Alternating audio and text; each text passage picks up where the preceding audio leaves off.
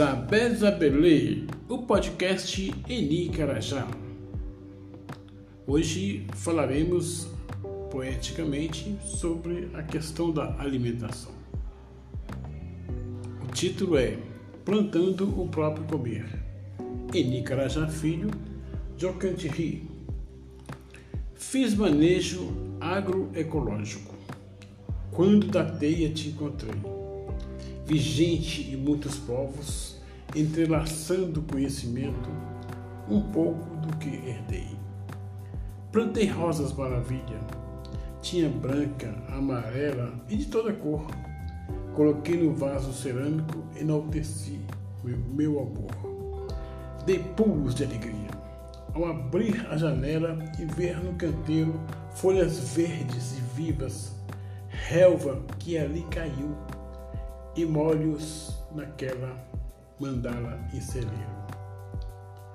Naquela roda gigante, enfeitada de espiral, pude sentir o valor de ser herveiro no aroma sem igual. A terra agradecendo pelas raízes em campanha ao brotar sementes e bulbos. Natureza firme fica até quando utiliza os tubos para a forma hidropônica funcionar. Fui, no, fui ao quintal bem cedinho, colher a mandioca para o cauí produzir, fazer mingau do, do prosseguir. Peguei alho poró, feijão branco e andu, para enriquecer a mesa sem igual. Quis logo pescar no igarapé dos fundos para completar o nosso almoço. O minhocário propiciou uma pesca farta de um produto nesse momento de alvoroço.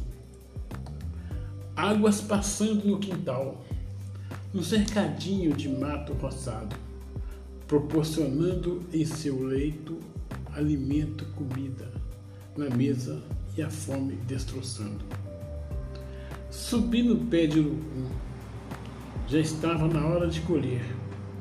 Produzi tinta forte e significativa ao meu corpo sagrar e proteger. Lá na teia dos povos, junto a tanta gente e no pé da serra a relembrar, pensamos o quanto é firme a nossa vida e o valor do meditar. Minha amiga passou por aqui e veio de Bambuí, trazendo um saco de frutas, e era justamente genipapo para um licor tipo de pequi, aproveitando a fruta mais tinta produzir. Herança dos modos e costumes de um povo indígena de ser. Busquei perseverança e com certeza encontrei indígena na cidade não é menor do que um rei ao ver e gratidão.